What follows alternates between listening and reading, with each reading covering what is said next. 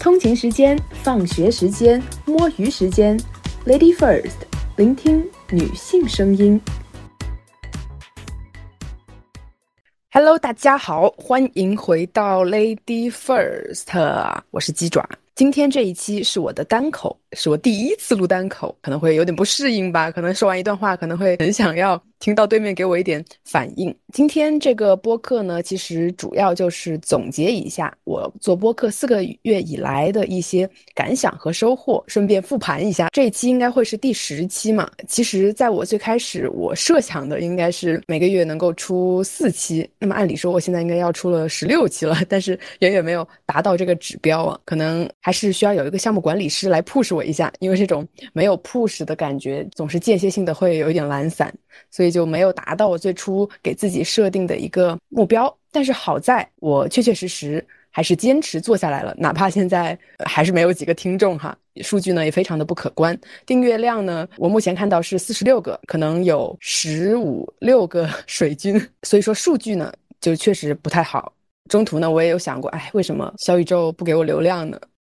对，如果这个审核员啊，你听到了，你反思一下，为什么你不给我流量呢？但是没关系，我还是会继续更新下去的啊！我要更新到平台不给我流量，自己都觉得自己不好意思，我得有这种频率。好，其实我在之前的节目也浅浅的聊过我做播客的原因，还有我是为什么听播客。我是从今年才开始听播客的，听播客的原因。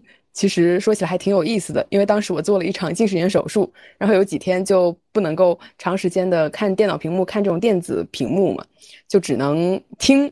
然后那段时间又在某个平台刷到了很多人就是推荐的一些播客的节目，然后我想，哎，反正也没事儿干，那我就躺着，那我就听一听节目呗。自此我就踏进了这个新世界的大门。为什么会做播客呢？也是因为在第二期节目我也有说过，唐山事件是。促使我做播客这样一个导火索，在此之前，其实我也有我也有设想过要做一个播客，但是，嗯，我当时的设想其实没有说要完全 focus 在女性议题、性别议题上面。当时可能就只是想让自己有一个输出的习惯，保持思考的能力吧。就唐山事件之后嘛，我就觉得啊，我对于这个女性性别议题还是非常的感兴趣，所以我就把我的播客定位在了。这样的一个女性主义播客，在我刚刚开始做播客的时候，我有一个网友啊，我跟他聊到我最近在做播客嘛，他就跟我说，播客就是个大玩具。我说是的，是的，估计确实需要一个很长时间的积累才能够。能够有一点收益，看到一些成效吧。虽然说四个月以来我并没有得到任何的这种经济啊、物质上的这种收益，但是我觉得我的精神世界获得了非常大的收益。我觉得四个月以来可能是我我活了二十多年精神最富足的一段日子。听起来是不是要上价值了？开玩笑。今年其实一开始的状态我特别不好。在年初的时候，得知了自己考研失败的消息，就那个分儿实在是远远超乎我的意料，当时就非常的崩溃，然后自我怀疑，那段时间感觉也过得昏天黑地的。我很明确的知道自己今年没法上研究生之后呢，我可能是非常急切的想要通过另外一件事情去证明自己，或者是嗯转移自己的注意力，我就跟我爸妈说我要去考公。但是考着考着，我发现好像并不是我想要的东西。但是由于当时签订了一些合同嘛，这个还是得考到明年。哎呀，现在就感觉有一点点，哎，但是也还好。就从一开始那种感觉自己被架住了，感觉自己什么事情都没法做、没法展开那样一种特别不好的心态，到现在觉得已经完全的松弛了下来。因为我跟我跟我妈也聊过了，她就也得知了我可能考公现在不太是我目前这个阶段想要的东西嘛，她也比较支持我，就说你要是不想考的话，那无所谓，你就可以去试一试啊，你想干什么你就去做就行了，反正家里也不是养不起你。哎呀，在此感谢我的父母对我大半年来啃老的支持，哎，鼓掌。对，虽然说他们没有给我太大的这种压力了。但其实，其实也是会有那种无形的压力，包括我自己，可能有时候会解读一些他们的话语啊，或者是解读他们的行为，然后自己给自己添加一种无形的压力。然后毕竟是在啃老阶段嘛，我也不是特别好意思，就真的是呃要找他们要很多的钱，然后就其实今年的这个经济状况，我感觉也是特别糟糕的一年，因为我也不太好意思，哎，什么事情都向他们伸手了，除非真的是哎呀揭不开锅了，就吃不下饭了，哎，去可能去找他们乞讨一点吧，就是这种状况，是这种状况，所以今年确实是我物质上面觉得比较比较匮乏，也比较贫瘠的一年，但同时呢，另外一条平行线就是很奇怪，就是我的精神。完全不贫瘠，我的精神可能由原来的贫瘠，原来的贫瘠变成了现在的充盈。我觉得这是哇，这个好有意思啊！就觉得，嗯，明明兜里没有几个钱，但是我的精神好像却能够有了一个自给自足，能够满足自己很多精神追求。我就觉得哇，这其实蛮割裂的。就有时候会觉得，哎，如果我兜里的钱再多一点就好了。没事啊，明年咱就出去打工，咱就去挣钱去。还是在聊到播客是怎样给我力量的，或者说是做播客是怎样给我力量的。因为做播客它是一个输出的这样一个工作嘛，你要有输出，那就就必须得有输入。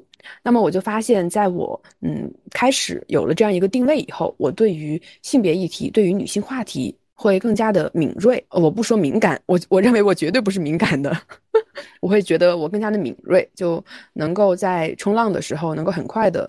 捕捉到一些信息吧，这些东西都是可能在我以前没有关注这样的议题之前，嗯，从来没有的感觉，或者说我下意识和非下意识的这种思考的频率 大大的提高了吧。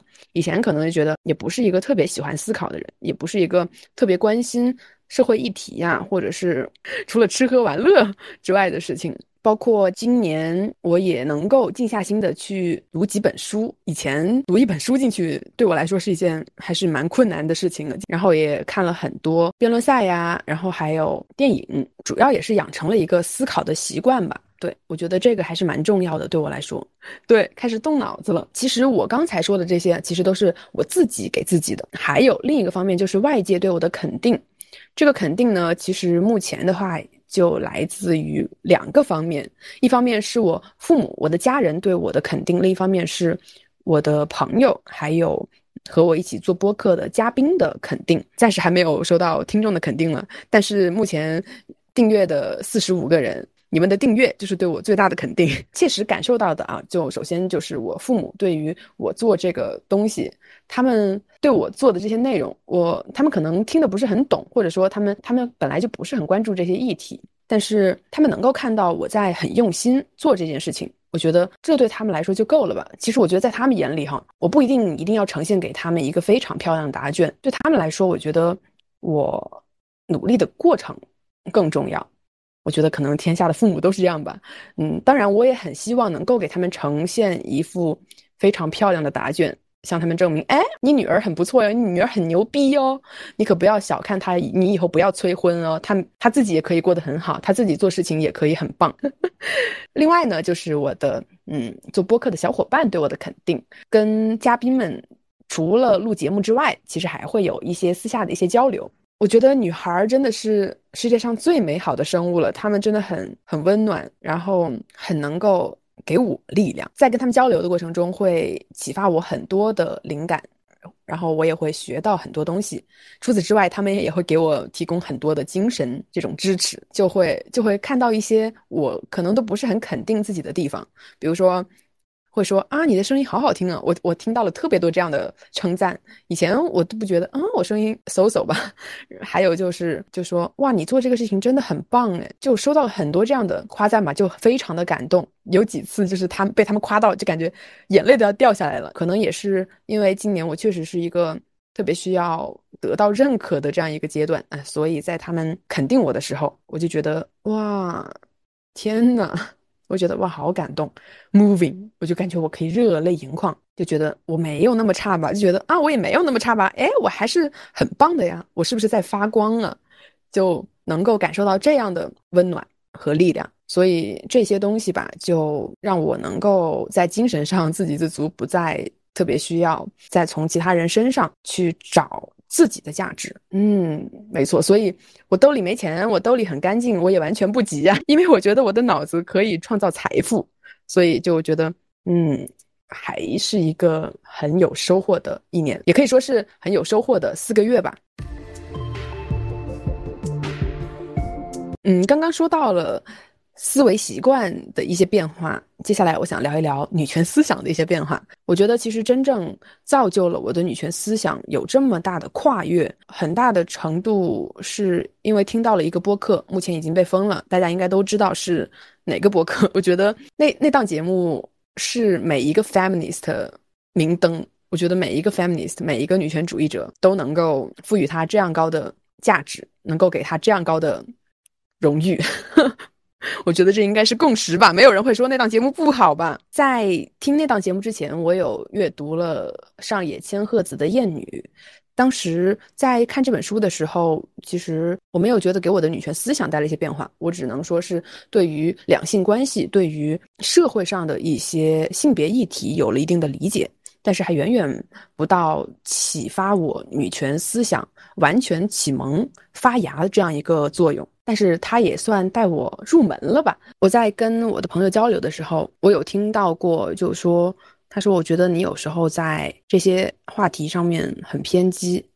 我说太好了，这就是我要的效果。他也很能够表示理解了，他是男孩，他是男生，这一点其实我还是蛮想感谢他的。虽然他不听我的播客，但其实我还是蛮想反驳他的。不行，他不听，我也得让他听这这期。我还是蛮想反驳他的。后来其实我想了一下，我觉得他“偏激”这个词用的特别的不对。我想反驳他说，我觉得我是很激进的。如果你说我激进，那我觉得你就是在夸我，你就是在肯定我。但是我不认为我是偏激的，我不认为我有在偏袒哪一方，我不认为我是偏的，我不认为我是偏袒女性的。我认为我是相对客观的，做到绝对客观的是绝对不可能的，因为毕竟。受了这么多年的委屈是吧？这个女性受了这么多年的委屈，有一点自己的偏见啊，呸，有一点自己的主观，怎么了？所以我觉得大家完全不用 care，人家说你偏激啊。他说你偏激的时候，如果男性说你偏激的时候，那有没有一种可能是他们也有那种天生偏向于男性的那一方的观念呢？所以说要求别人客观，或者说要求自己客观，这本身就是。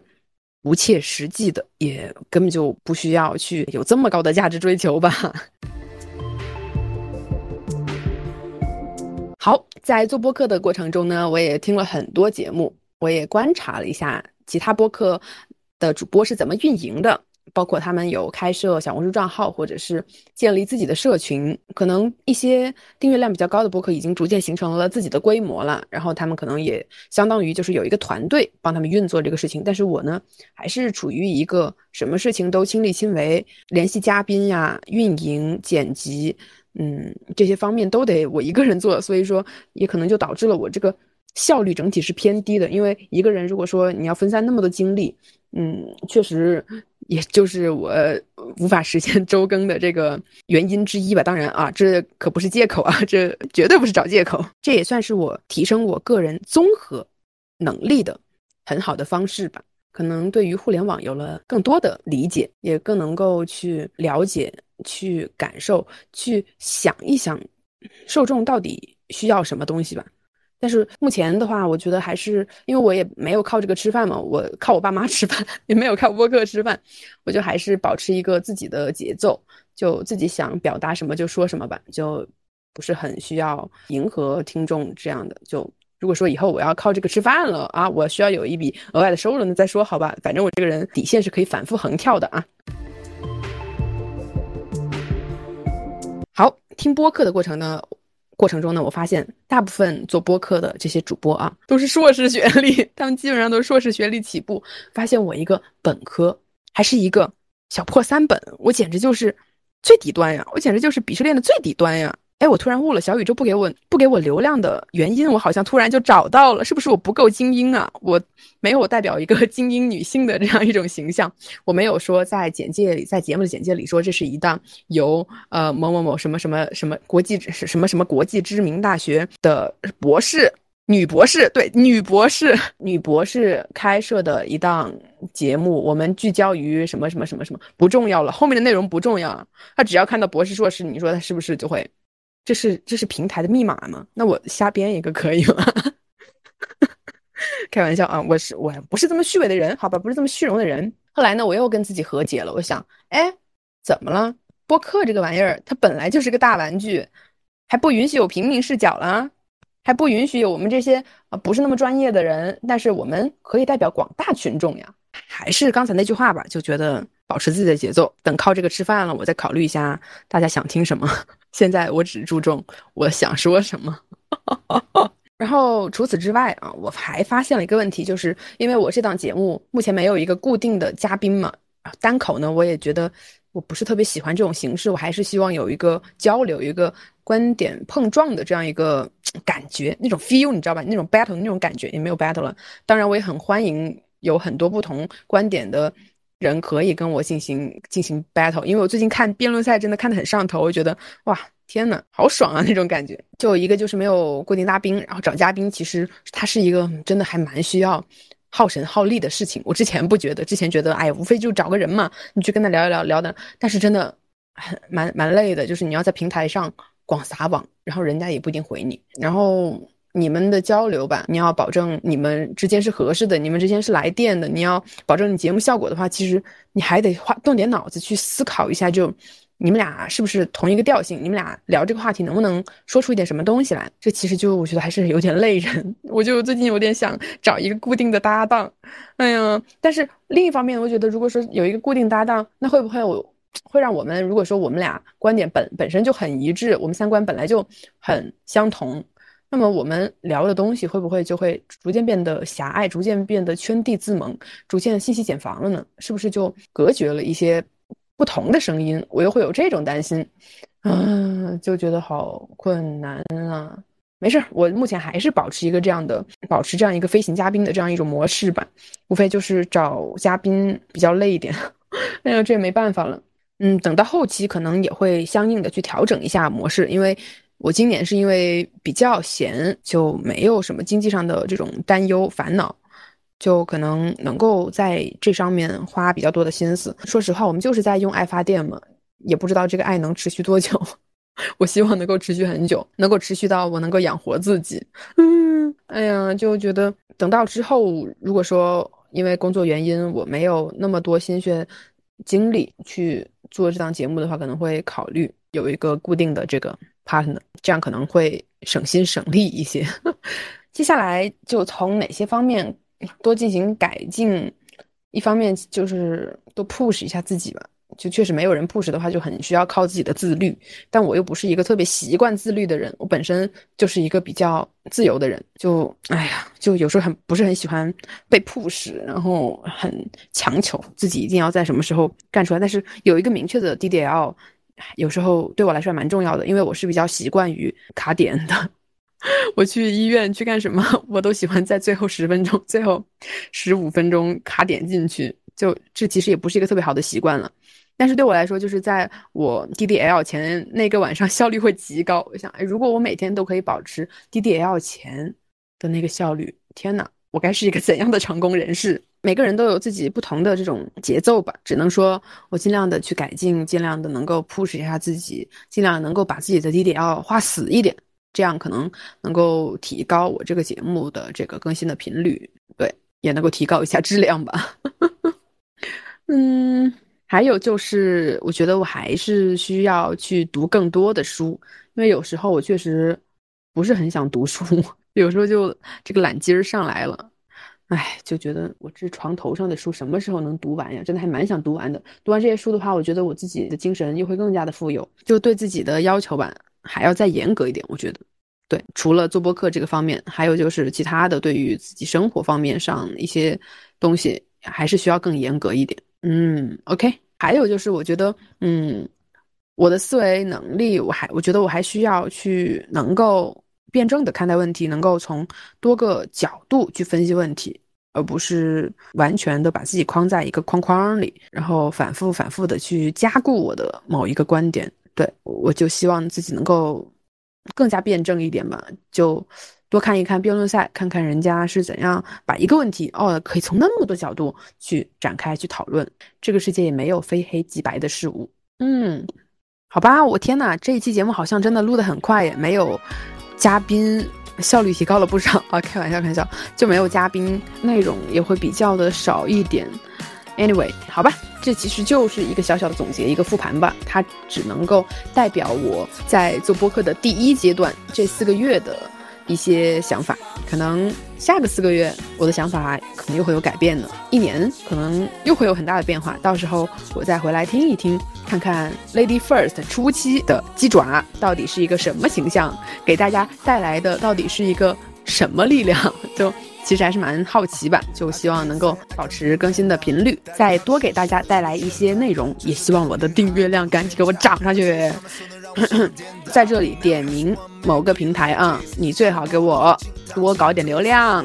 好，今天的节目就到这里吧。第一期单口剪出来，我也不知道效果好不好。如果好的话，我们之后可以再多开一些单口、一些专题呀，这些方面我都会。好的，拜拜，感谢你的收听，我们下下次见吧。也不知道是下周还是什么时候。好，拜拜。